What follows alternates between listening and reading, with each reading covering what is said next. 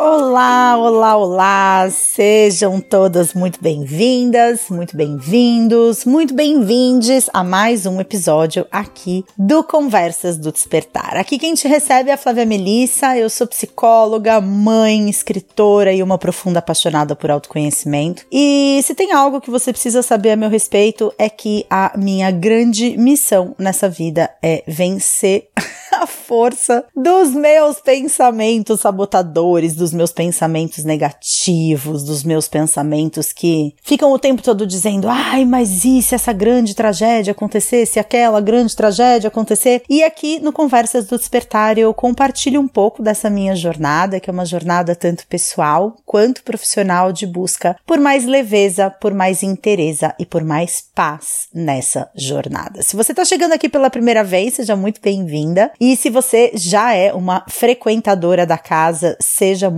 bem-vinda de volta. E para falar sobre esse tema, como trabalhar limites em relações familiares tóxicas. A gente vai começar daquele jeito que quem tá por aqui toda semana já conhece, tirando aqueles minutinhos iniciais para a gente se centrar, se sentir da pele para dentro, como é que eu tô nesse momento, se você quiser fechar os seus olhos, fica à vontade.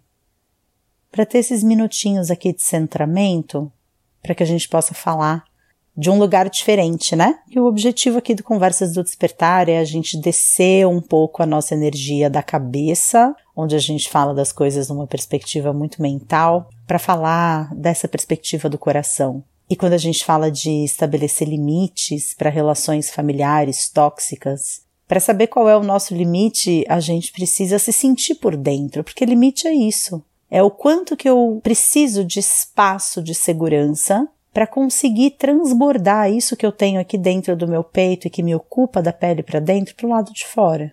Que cada pessoa nesse mundo veio para brilhar a sua própria luz, para viver a sua própria experiência de estar aqui encarnada nesse planetinho azul, que viaja a milhões de quilômetros por hora em volta de uma estrela boiando na antimatéria. Só uma, né? Entre tantos bilhões de estrelas, né? E a gente está aqui, uma pulguinha em cima desse planetico em torno do Sol, fazendo parte de um dentre bilhões de sistemas solares. E pelo menos para mim, quando eu me conecto com essa big picture, né? Com essa totalidade do que é essa experiência da gente estar aqui nesse plano, eu entendo de uma forma diferente os desafios dessa vivência. Porque a gente tem que fazer, você sabe que dentro da antroposofia, que é um dos principais pilares do meu trabalho hoje em dia, principalmente agora que eu voltei a atender pacientes em psicoterapia, tenho meus programas de mentoria individual, eu tenho me conectado muito com a antroposofia, tenho me conectado muito com a teoria dos setênios, tenho me conectado muito com toda essa ciência espiritual proposta por Rudolf Steiner, tem sido algo que eu tenho estudado bastante, né? De um lado eu estudo antroposofia, do outro eu estudo psicologia do trauma e os opostos se complementam complementam. E dentro da antroposofia se diz que Deus criou o mundo para que o homem fizesse dele um lugar bom, bonito e verdadeiro. Olha só que coisa linda, né? A gente fica tanto procurando qual é a nossa missão de vida, e a nossa missão pode ser essa. Minha missão é fazer desse mundo um lugar bonito, bom e verdadeiro. E para fazer desse mundo um lugar bonito, bom e verdadeiro, eu preciso ser verdadeira, eu preciso ser quem eu sou. Eu preciso fazer valer aquilo que faz sentido para mim. Eu preciso colocar no mundo a minha verdade. E eu sinto que eu, assim como a grande maioria das pessoas que me segue por aqui nas redes sociais, no canal de podcasts, a gente tem uma tendência muito grande de se permitir ser bloqueada no brilho dessa luz que a gente carrega dentro da gente. Ou porque a gente tem medo de desagradar, a gente tem medo de ser rejeitada, de ser criticada, de ser colocada de lado de alguma forma. E a gente vai deixando de brilhar essa luz, a gente vai tentando ocupar menos espaço, menos espaço, menos espaço. Esse é um grande desafio a ser vencido, né? Então, colocar essa luz que brilha dentro do nosso peito para o lado de fora, de modo que essa luz ajude o nosso planeta, a nossa sociedade, os grupos dos quais a gente faz parte a serem bonitos, bons e verdadeiros. Uau, isso é missão para mais de uma vida, né? Então, recebe aí no seu coração essa palavra. Recebe aí no seu coração essa missão que você tá aqui para fazer desse planeta um lugar bonito, bom e verdadeiro. Respira profundamente, inspirando pelo nariz, soltando o ar pela boca, deixando que faça um som de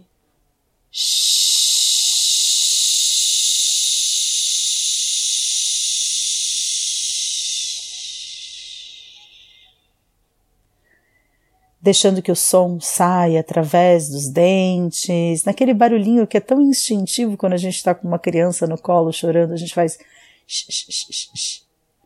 Quando a gente quer que alguém fale baixinho, a gente fala. Então inspira pelo nariz e solta pela boca.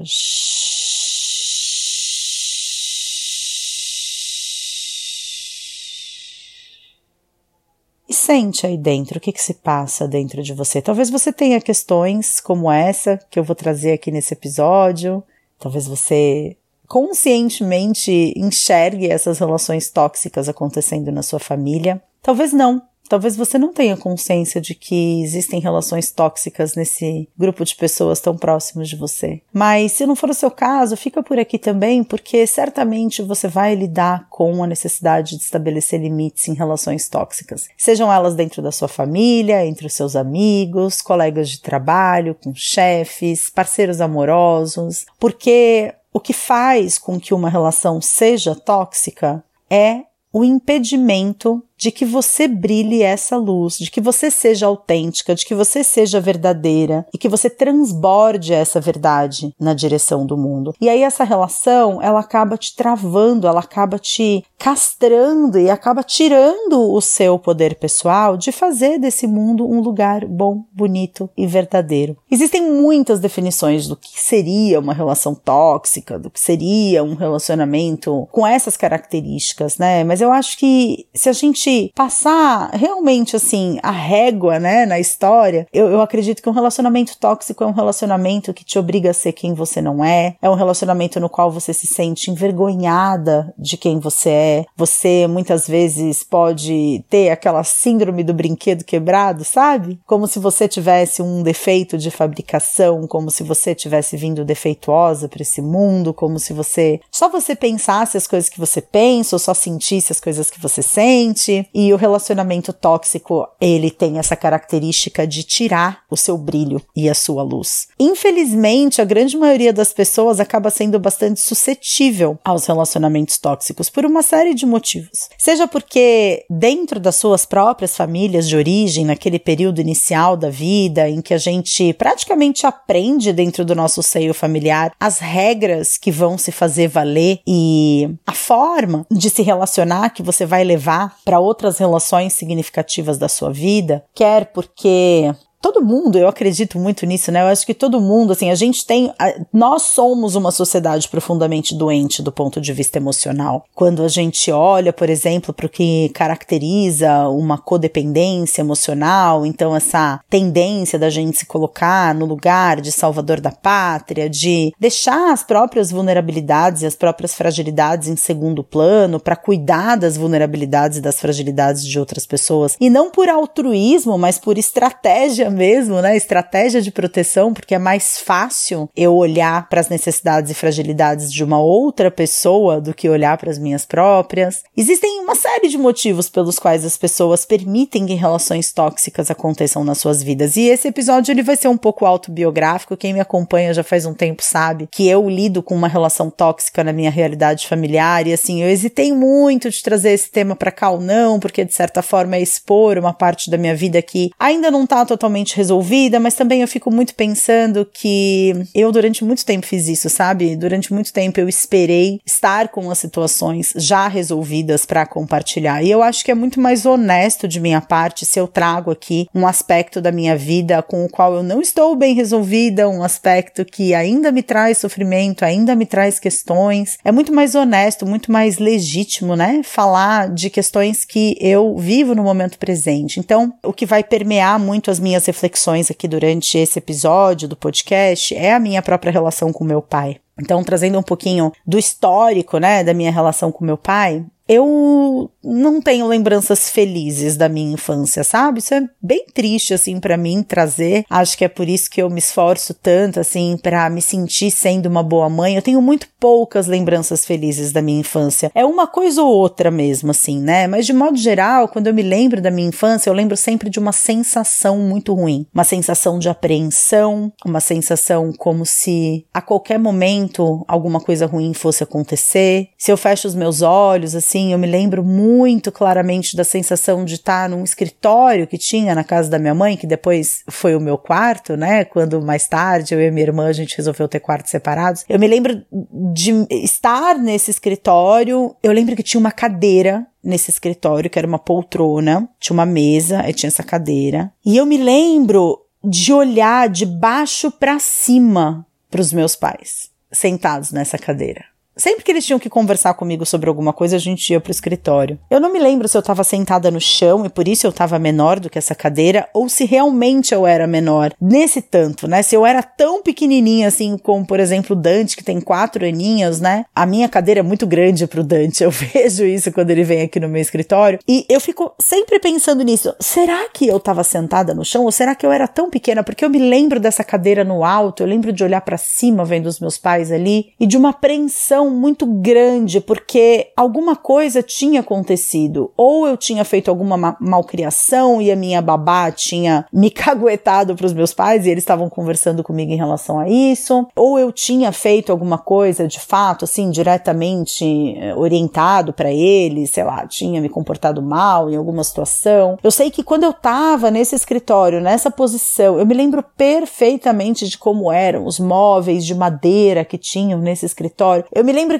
de olhar para esse, para essa cena do meu pai sentado nessa cadeira e sentir um pavor profundo e um desejo que acabasse logo. Os meus pais, eles nunca foram pais muito presentes emocionalmente e uma parte de mim já não culpa mais eles por isso. Porque afinal de contas eu entendo que eles não tinham esse conhecimento, eu entendo que eles não tinham esse entendimento da importância de uma proximidade emocional dos filhos. Eu sei que eles moravam, vive, viveram durante grande parte da sua vida numa era pré-internet, em que eventualmente eles não tinham acesso fácil à informação do quanto que uma criação mais assim ou mais assado poderia ser benéfica ou prejudicial para uma criança. Então, quando eu olho para trás, assim, eu sempre realmente faço um esforço bastante grande, assim, para tirar a culpa, né? Mas eu, eu não posso deslegitimizar aquilo que eu vivi, né? Então, a minha infância foi essa infância em que eu me sentia profundamente diferente de todo mundo, eu me sentia amedrontada, eu era tímida, eu tinha vergonha de chegar sozinha nos lugares. Eu me sinto tendo sido uma criança bastante triste. E isso é muito ruim, assim, por uma série de motivos, mas essa é a verdade. E o meu pai, durante durante parte da minha infância, eu tive assim o meu pai como um grande anjo, porque todas as vezes em que a minha mãe, ela ficava muito brava, o meu pai, ele sempre era aquele que, ah, da turminha do deixa disso. Muitas vezes eu achava o meu pai um cara muito incrível pelos hobbies que ele tinha, porque ele voava de ultraleve, ele teve um avião, e aí eu me lembro de eu indo voar com ele de ultraleve, e às vezes meu pai, ele tava pintando, e às vezes o meu pai, ele tava com com a câmera de vídeo, filmando tudo, a volta, e o meu pai ele fazia pipa muito legal. E hoje, assim, quando eu olho para trás, eu falo assim, gente, uma pessoa com interesses tão voláteis, né? Ele se encantava muito por uma coisa, ele mergulhava naquele universo, e aí ele se encantava por uma outra coisa, e aí ele mergulhava nesse outro universo. E do ponto de vista de uma psicóloga, né, que é o que eu sou hoje, eu olho assim muito para essa dinâmica e vejo que a minha mãe, ela estava sempre muito sozinha em todos esses hobbies do meu pai. O meu pai, ele tinha aquela, ele é vivo, né? Mas ele tinha nessa época aquela mentalidade de que, ah, eu trabalhei a semana inteira, no final de semana eu quero descansar, eu quero me divertir. E sobrava para minha mãe, né? Sobrava para minha mãe levar a gente pra festinha, sobrava para minha mãe é, levar a gente no cinema. Eu me lembro da minha mãe exausta sempre, porque além de tudo a minha mãe, ela trabalhava muito longe de casa, meu pai trabalhava dois quarteirões de onde a gente morava, minha mãe trabalhava na cidade universitária universitária, né? Enfim, uma cidade inteira de distância, né? Morando em São Paulo. E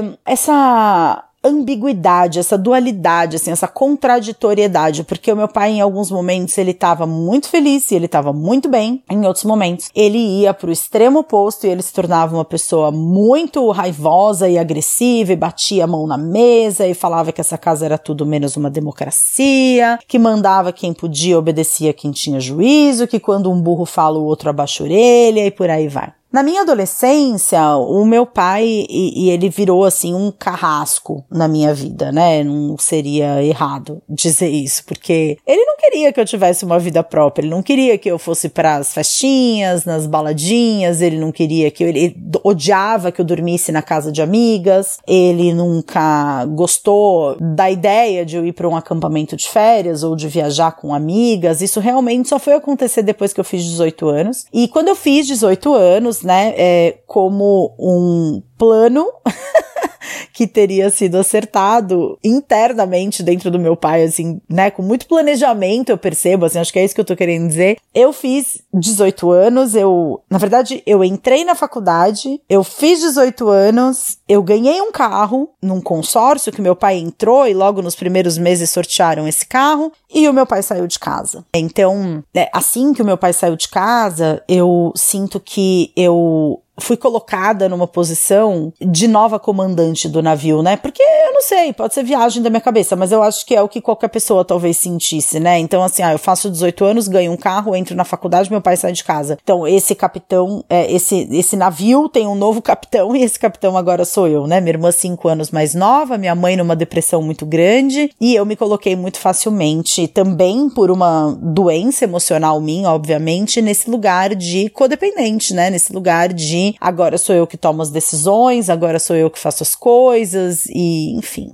né? Já falei um pouco disso em outros episódios, no meu livro Sua Melhor Versão também. Enfim, você encontra em todas as livrarias Sua Melhor Versão, O Despertar de uma Nova Consciência. Eu conto algumas histórias assim desse período e algumas das lembranças que eu tenho. O fato é que o que aconteceu de lá para cá, né? O que aconteceu de lá para cá é que eu progressivamente fui me dando conta de que a relação que o meu pai estabeleceu, tanto comigo quanto com a minha irmã, após a separação, foi uma relação de bastante manipulação, foi uma relação de bastante. É, parecia que eu precisava estar tá brigada com a minha mãe para estar tá bem com meu pai, parecia que era só eu brigar com a minha mãe que meu pai me dava todo o apoio, mas ao mesmo tempo, em alguns momentos eu sentia que ele até mesmo meio que alimentava essa minha briga com a minha mãe trazendo questões e aspectos e pontos, assim, ah, pergunte para sua mãe por que, que ela não fez isso, meio que sempre dando a entender que tinha alguma coisa que eu não sabia. Enfim, gente, eu não vou ficar aqui também me demorando, porque senão eu teria que ficar aqui até semana que vem falando sobre a minha relação com meu pai, que é tema de tantas sessões de terapia, né? Mas por que, que eu tô trazendo essa relação como, como foco, né? Eu recentemente vivi uma situação no ambiente familiar do meu pai, porque depois da separação com a minha mãe, o meu pai, ele se casou novamente, né? Enfim, é, tem a Inácia, a Inácia é a esposa do meu pai, uma pessoa muito legal. Num momento inicial, o relacionamento deles foi um relacionamento que me despertou muitas emoções e sentimentos contraditórios, porque a Inácia é mais nova do que eu, o meu pai começou a se relacionar com ela, ela era assim, super mocinha, e aí logo ela ficou grávida, então eu tenho um irmão de 16 anos desse segundo relacionamento, e é um relacionamento muito muito conturbado, um relacionamento em que os dois estão sempre com a cara virada um pro outro. Enfim, eu não vou ficar entrando aqui nas particularidades do que acontece, né, dentro dessa dinâmica, até para não invadir aí, né, enfim, o que acontece na vida do meu pai e, e as, todas as particularidades da relação entre eles, né, até por uma questão de respeito à privacidade da família. Mas a verdade é que eu percebi que essa veio se tornando ao longo dos últimos anos uma relação bastante tóxica para mim.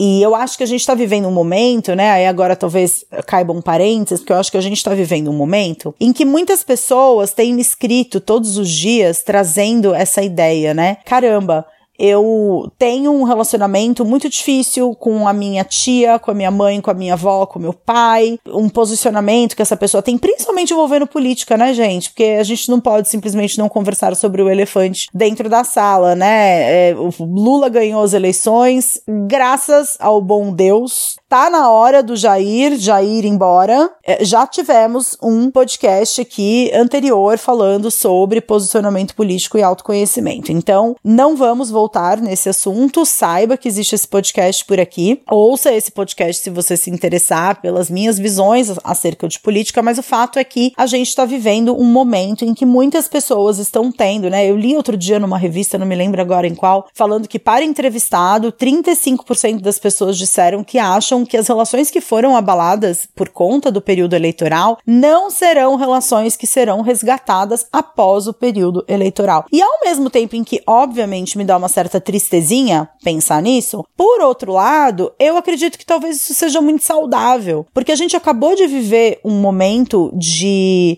divisão do nosso país e eu entendo aquelas pessoas que votaram no Bolsonaro porque odeiam o Lula, porque eu também acho que votaria em qualquer um contra o Bolsonaro, mas eu não entendo pessoas que passam o pano para determinados posicionamentos do Bolsonaro ou que fazem vista grossa para determinados posicionamentos, né? É, com relação à homofobia, né? Prefiro ter um filho morto do que um filho viado. Com relação às mulheres, dei uma fraquejada, veio uma mulher, só não te estupro porque você não merece. Com relação às minorias, né? Enfim, o afrodescendente mais leve lá na, no, no quilombo tinha meia, como é que é a, a, a, medida de valor ali? É meia, meia tonelada, sei lá qual foi o. Que nem para se reproduzir conseguiria. Então, assim, um profundo é, desrespeito, né, a todas as questões que para mim são muito importantes, né? Eu sou uma psicóloga, eu sou uma progressista, é, eu sou uma humanista, eu não tolero nenhum tipo de preconceito, de visão preconceituosa. Então, para mim se tornou muito difícil continuar passando pano para quem eventualmente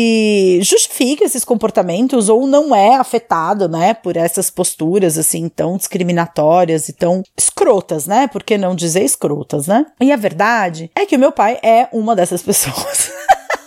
Então, se por acaso você vive uma questão com alguém da sua família que eventualmente passa pano para fascista e que você está se questionando, oh meu Deus, o que fazer? Como irei estabelecer um limite dentro dessa relação? Como viver essa relação daqui em diante? Como que eu vou deixar que o que ac acabou de acontecer politicamente no Brasil? E assim, gente, tô gravando esse podcast na quinta-feira, vocês vão receber esse podcast amanhã, sexta, é, dia 4. Então, assim, né, ainda estamos com uma série de manifestações pelo Brasil é, pedindo intervenção militar, meu Deus, né? Então.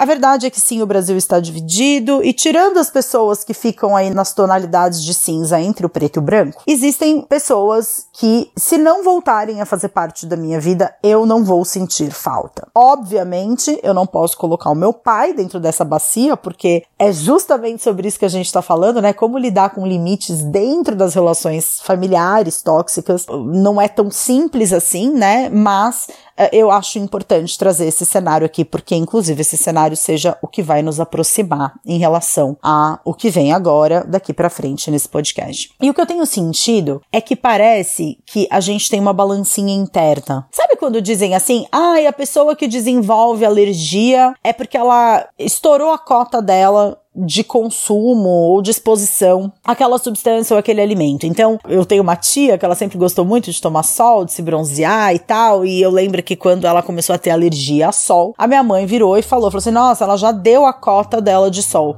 E, e, parece que alguém fala isso mesmo, né? Algumas pessoas dizem exatamente isso sobre as alergias. Que você, parece que você, sei lá, você pode, vamos supor, né? Um exemplo esdrúxulo. Você pode comer 100 camarões ao longo da sua vida. Se você comer 100 camarões no mesmo dia, no dia seguinte você começa a ter uma alergia. Mas se você comer um camarão durante 100 dias na sua vida, depois desses 100 camarões você vai ter alergia. Claro que é só um exemplo aqui, né? Não existe esse número pré-determinado para as coisas, mas as alergias, os processos alérgicos, eles funcionam mais ou menos dessa dessa forma, né? Pelo menos é o que algumas pessoas dizem. Eu acho que essa balancinha interna a gente tem para tudo. A gente tem em relação a suportar um trabalho que a gente não gosta, a gente tem em relação a continuar num estilo de vida que não tá trazendo felicidade e alegria pra gente gente? A gente tem em relação a interromper um hábito que seja nocivo, como por exemplo, comer determinada coisa, ou fumar, ou sedentarismo, ou ir dormir tarde. Parece que assim, né? Eu acho que sempre que a gente alcança um novo patamar nessa balancinha de vale o quanto pesa, parece que as decisões viram uma chavinha e você enxerga algo que você não enxergaria antes. E eu acho que um dos principais desafios na hora da gente pensar em impor esses limites nas nossas relações é a gente ter que lidar com a culpa que isso traz. Principalmente quando a gente está falando de pessoas extremamente próximas, como um pai, uma mãe, um avô, um tio, um filho, um primo muito próximo. É lidar com a culpa, é lidar assim, né? Caramba, mas eu vou deixar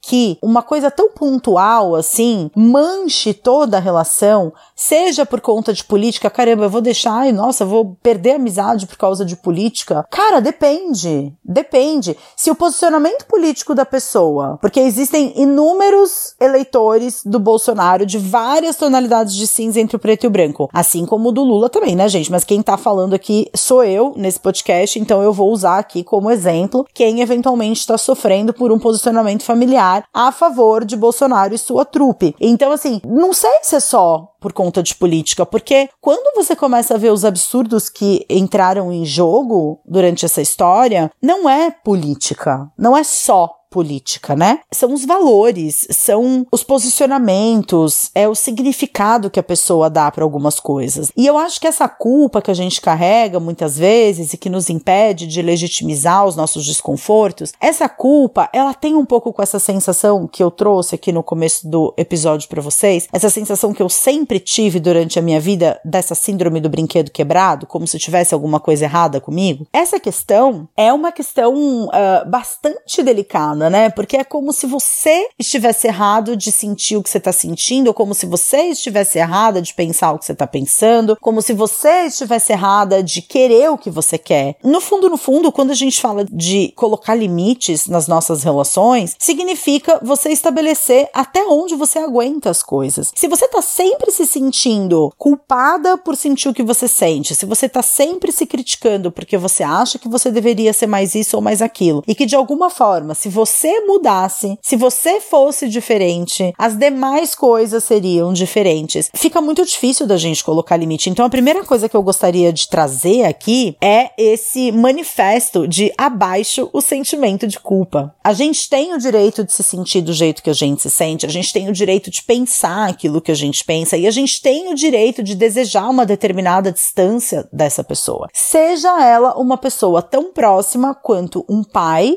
quanto uma pessoa tão próxima quanto um irmão, ou quanto uma mãe, ou quanto um filho. Eu sinto que as relações familiares, por serem relações consanguíneas, elas trazem, né? Assim, gente, não tô querendo resumir relações familiares a relações consanguíneas, né? Mas eu acho que o sangue é o vínculo mais profundo que você pode ter com alguém. E eu acho que existe, assim, profundo no sentido de literal, né, gente? E eu sinto que a gente também teve, assim, uma valência avalanche de pessoas nas redes sociais colocando, ai, porque você precisa honrar o seu pai, a sua mãe. Se você não honra o seu pai, a sua mãe, você tá limitando a sua capacidade de crescer, de prosperar. Como muitas vezes eu vejo a galera que fala das constelações familiares trazerem um pouco esse olhar, né, de que, ai, se você boicota ou se você não honra a sua relação com a mãe, o pai, agora não vou me lembrar o que que eles falam, você tá boicotando a sua vida financeira, você tá colocando a sua prosperidade em jogo. Então, assim, gente, primeiro que eu acho meio esquisito isso, né? Então eu vou honrar minha relação com meu pai para ganhar dinheiro. Acho meio esquisito. E posso estar sendo reducionista, me desculpe se tiver algum terapeuta de, constelador, de constelação familiar me escutando, mas assim, a ideia que vai ficando na cabeça das pessoas é que se eu não honro a minha relação com meu pai com a minha mãe, ou com essas pessoas muito próximas, né? E aí também defina honrar, que eu acho que é uma coisa que também a gente às vezes fica um pouco perdido, mas se eu não me coloco nesse lugar, vem uma ideia de que eu vou ser punida por isso. Eu me lembro, gente, muito fortemente, assim, né, durante o meu período de tentar engravidar dos meus filhos, me disseram isso. Alguém me disse isso. Não me lembro quem foi que disse, mas alguém me disse isso. Que eu estava tendo dificuldade de engravidar porque eu tinha questões mal resolvidas com os meus pais. E eu me lembro da profunda sensação de impotência, porque assim, eu não sabia o que significava esse dizer. Eu não sabia o que isso significava em termos de atitudes, o que, que eu precisava precisava fazer para então honrar a minha relação com meu pai e com a minha mãe, para conseguir ter a minha própria família. Me parece uma coisa meio, ah, então tá, então eu estou comprando a minha gestação, fazendo as pazes com meu pai e com a minha mãe. Então acho que esse é um ponto que a culpa, né? Eu acho que a gente, como frutos de uma sociedade judaico-cristã, a gente tem muito essa questão do, ah, mas eu vou ser punido por alguma coisa. Ah, porque a ideia de que se você for mal, se você não for uma boa menina, você vai pro inferno. Ah, porque. Então, tem dentro da gente essa coisa da punição. Tem dentro da gente essa coisa de que se eu é, tô puta com meu pai, se eu tô puta com a minha mãe, se eu sinto que eu preciso um distanciamento dessas pessoas, parece que já vem uma vozinha assim dentro da nossa cabeça que fala assim: ah, mas imagina só se seu pai morre amanhã, a culpa que você não vai sentir. Então, eu acho que grande parte do trabalho da gente conseguir fazer valer os limites que se fazem necessários dentro das nossas relações familiares que eventualmente se tornaram tóxicas é lidar com o fator culpa. E para lidar com culpa, nada melhor do que doses cavalares de autocompaixão. Quer dizer, você legitimizar o seu sentimento. Recentemente eu tive uma situação extremamente desagradável com o meu pai no seu ambiente familiar. Não vou entrar aqui em detalhes também porque não é o objetivo, mas eu senti que eu precisava de um tempo, né? Eu senti que, caramba, eu preciso de um tempo. E eu comecei a perceber que eu honro, né? Seja lá o que isso signifique. Parece que eu sinto mais facilidade de me sintonizar com emoções positivas em relação ao meu pai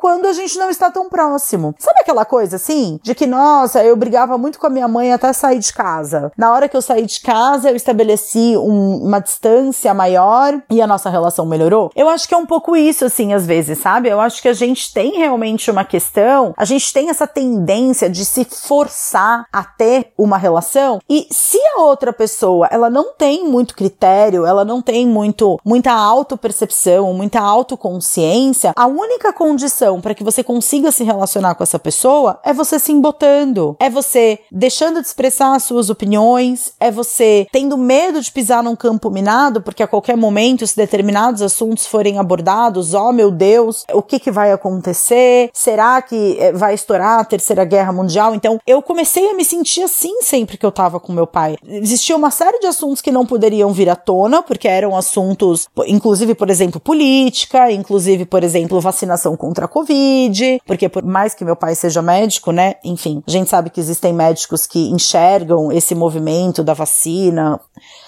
Ai, gente, enfim, é, acho que vocês entenderam, né? Mas assim, é, se, então existem assuntos que não podem ser tocados, porque senão a gente se desentende. Mas além desses assuntos que não podem ser tocados, existem formas de reagir a determinadas circunstâncias que eu também preciso reagir daquela forma, porque se eu reagir de outra forma, também estoura a Terceira Guerra Mundial. Existem piadas que eu não posso me manifestar em relação a essas piadas, de mostrar o quanto essas piadas são idiotas ou machistas ou politicamente incorretas, porque senão eu tô sendo a Flávia politicamente correta, chata, nossa, você tinha um senso de humor melhor alguns anos atrás. Se de repente, e assim, gente, uma coisa que eu falo com muita propriedade, sabe? Realmente, talvez eu tivesse um senso de humor diferente alguns anos atrás, antes de eu ter filhos e antes de eu me dar conta do significado entre linhas que as crianças vão aprendendo quando a gente fala besteira. Então tem certas piadas que assim, não é porque são, ai meu Deus, mas você não tem senso de esportiva. Não, é porque eu não quero que o meu filho ache normal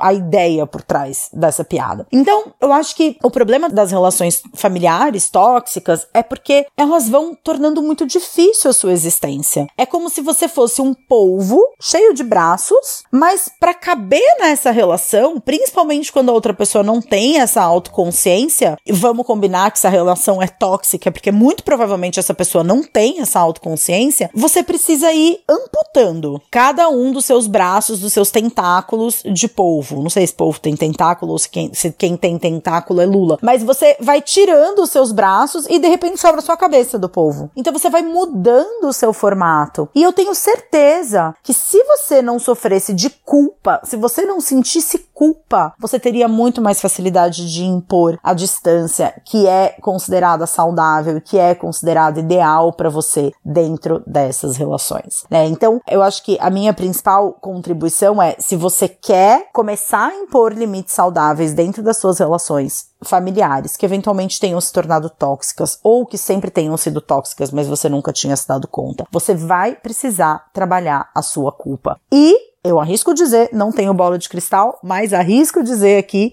que se você sente culpa em relação a isso, muito provavelmente você sente culpa em relação a muitas outras coisas da sua vida, porque absolutamente ninguém nasce um bebezinho fofinho, carequinha, banguelinho, cheio de dobrinha e se sentindo culpado. Isso a gente aprende. E talvez, assim como no meu caso, as relações das quais você se queixa hoje foram justamente as relações que te ensinaram a se sentir culpado, porque era mais fácil de controlar aquilo que você fazia ou aquilo que você não fazia. Era mais fácil de te manipular numa direção ou em outra, ensinando para você que você não deveria se sentir bem em relação a quem você é, de que você deveria tentar ser melhor, de que aquilo que você tinha errado, quando você errou, o seu erro ele foi imperdoável, ele foi inimaginável. Então, eu tenho certeza disso que eu tô falando. À medida em que você for trabalhando o seu sentimento de culpa, e se você não consegue,